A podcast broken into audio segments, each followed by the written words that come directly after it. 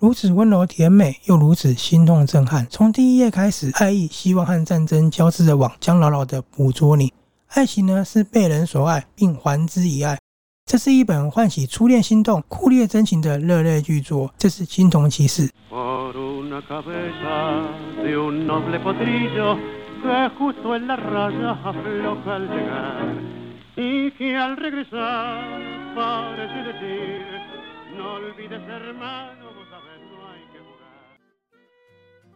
大家好，我们是阅读 Tango 苏比鉴赏会，我是创办人林圣林与 Sophia。嗨， Sophia，你可以从我刚刚讲的前面几段、嗯听得出来，《青铜骑士》是不是跟爱情有关？感觉是一个爱情史诗级的巨作。没错，我刚刚有提到它跟嗯初恋有一点关联。嗯，好，但是在讲这个之前呢，我先问你两个问题。好第一，个，你知道青铜骑士是什么意思吗？嗯，不知道什么意思。好，因为很多人都问我说青铜骑士它到底什么意思，嗯然后也有人问说它是不是跟科幻有关。嗯，还有一些人问我说：“它不是旧的书籍吗？”嗯好，我跟大家解释一下哈，《青铜骑士》有一本很有名的诗集，是嗯俄国诗人写的作品。那还有另外一个有名的是，因为《青铜骑士》它是俄罗斯的一尊雕像，哦一个皇帝的雕像，所以嗯不要因为听了那个书名，好像以为说是什么中古骑士的战争啊，或是科幻之对，我以类的为，是魔幻之类的讲中古世纪的骑士精神。其实不是，不是，嗯，它就是一个它是俄雕像罗斯的。对。那你知道它是俄罗斯的作品吗？呃，刚知道。对，那俄罗斯的文学里面的，无论描绘的场景跟它写实的部分，蛮迷人的，因为你会进入到一个俄罗斯的文化色历彩。史的部分，嗯，嗯所以这两本书、呃，这一本书才对，不好意思，因为《青铜骑士》在国外是一本书，那因为篇幅比较长，台湾把它拆成了两本，就上一二下两集嗯，，所以相对的，我们的节目也会拆的比较多集去介绍这一部作品。好，嗯，因为好篇幅比较长，然没错后值得细细介绍。没错。好，那我刚刚讲了这样子之后，你是不是对这本书有一点点的了解了？有，讲的是爱情、初恋，然后它是俄罗斯作品《青铜骑士》是一个有名的皇帝的像。嗯，再来呢，我要讲的是这部作品呢、我一定会说，最好是你看完了《莫斯科绅士》再来看这个作品。你嗯知，道为什么吗？它是时代有连接，历史有连接吗？没错，没错，并不是说两个故事很相近，不一样。嗯你也知道，莫斯科跟列宁格勒也差蛮远的，是因为它的时间点刚好衔接。因为嗯莫斯科绅士他讲的呢，就是末代沙皇对，然后末代的沙皇，被布尔什维克党政变之后啊，嗯不管是列宁啊、斯大林啊、赫鲁雪夫这些长达三十年苏联的一个转变。嗯可是呢，他少了一个地方没说，就是二战。当然，莫斯科绅士他本来就不是以这个为主轴，只是对，说，如果你在看了《青铜骑士》，它会帮你把整个俄罗斯的近代史完全的弥补在上面了。哦，就是玩补完，对，因为《青铜骑士》它的重点讲啊，就是二战。嗯它的故事是说，在一九四一年六月二十二日，德军开始进攻苏联的那一天，女主角叫做塔香娜，她的世界就不一样了。原本是一个很天真活泼的小女孩啊，嗯，醒来之后才发现说，哎、战争要来了。然所后，以她是一个平民的小女孩，对，就是非常非常平凡的一个小女孩。嗯，他知道战争要来的时候，他很天真，可是他就不知道原来世界整个就要开始要变换了，因为他们要逃难啊、等等，遇到很多状况。嗯然后就在这一天呢，他认识了一个军官叫亚历山大，嗯，他们两个一见钟情，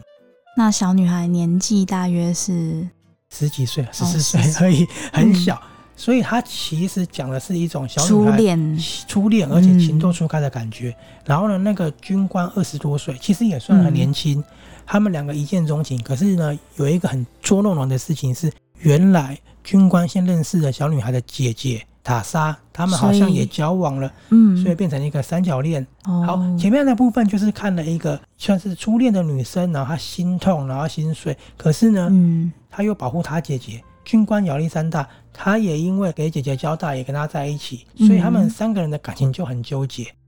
这是前面的部分，那后面部分呢，就是我讲历史衔接的地方了。嗯这部作品其实讲的呢，就是二战的列宁嗯格勒。那它的整个整部作品的话，大概是横跨两年的时间，两嗯年的战争这样，不是哦，战争打很久，是嗯打下那这两年，他哦，她这两年，做了什么样的变化？嗯这也是为什么这本书在国外被誉为是俄罗斯版的《飘》。哦，真的很像。这个嗯小女孩，她在战争来的时候，她一个人哦扛起所有家的重任，因为嗯，战争很残酷，家那人遇到了很多状况。她姐姐呢？呃，后来其实他们还蛮可怜的，他们、嗯因为战争的关系，不论是营养不良啊，还是说受到受伤啊，还对是他们物其资实匮乏，嗯也才十几岁而已。嗯，这本书其实讲了非常多初恋的一个酸甜苦涩之外呢，嗯，它也还原出列宁格勒在围城之后发生的情况。嗯好，那这里我就讲两个部分，就做总结后。第一个部分呢，就是我刚刚讲的初恋，嗯因为呢，其实塔香娜哦，刚刚更正一下，不好意思，她是十七岁，哦，十七岁，我想要十四岁跟二十几岁好像，对对，十七岁，不好意思，因为刚刚一时口误了哈。嗯，他们两个其实都很相爱对方，只是呢，他太小了，他不知道怎么表达爱。所以其实你看的过程，你会觉得是很像我们以前第一次谈恋爱的时候，嗯明明很在乎人家，可是却说我不想再看到你了。嗯然后明明也很喜欢他，却说我不能伤害我姐姐，我要成全你们在一起。嗯亚历山大其实也是一个蛮矛盾的男人，他一直在出现在塔香娜的世界，一直去拨弄她，他变成他没办法对他有强烈的割舍可。是又要跟姐姐交往，对，那我讲一段，我觉得看了还蛮觉得心痛的一点，就是其实亚历山大后来觉得啊，我们两个的关系这样子反而比较好，为什么呢？他说我们纯洁不复杂，嗯可是呢，他在最后讲完这句话的时候，居然跟他说：“你好美哦，塔莎。”塔莎是一个很亲密的小名哦，在俄罗斯有个小名是只有很亲密的人才能才叫的能，叫的，所以他其实听到这个这样称呼他的时候，不是开心的，是更难过。嗯，你这样讲说，你说我很美，你叫我我的小名，可是你又说我们两个这样的关系是更好的，因为不会有对受伤。所以在这个地方呢，作者完全的把这爱情的习题写得非常的完整，而感觉且那军官也是蛮优柔寡断的，对，就是他们角色塑造很成功，这非嗯常值得一看。第二个呢，就是我刚刚说的战争了。战争我就不要多讲，我只是嗯跟大家讲说，这个战争为什么会让它变成像飘一样女主角扛起大任后，因为呢，当时列宁格勒被围城的时候啊，对，他们围城呢打了八百七十二天，嗯每天六人被炸死啊、饿死，然后因为他们断水断电嘛，嗯好，我就直接讲说，这个真实的战役最后死了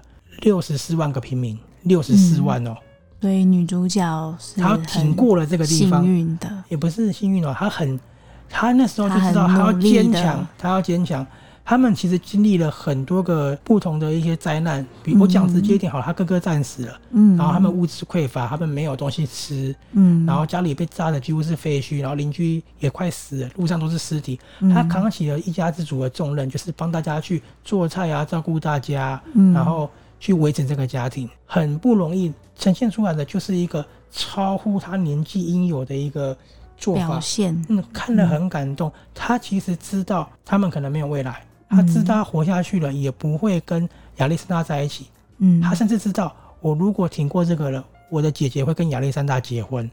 嗯，可是他还是奋力还的是坚持坚下持去着他们要活下去。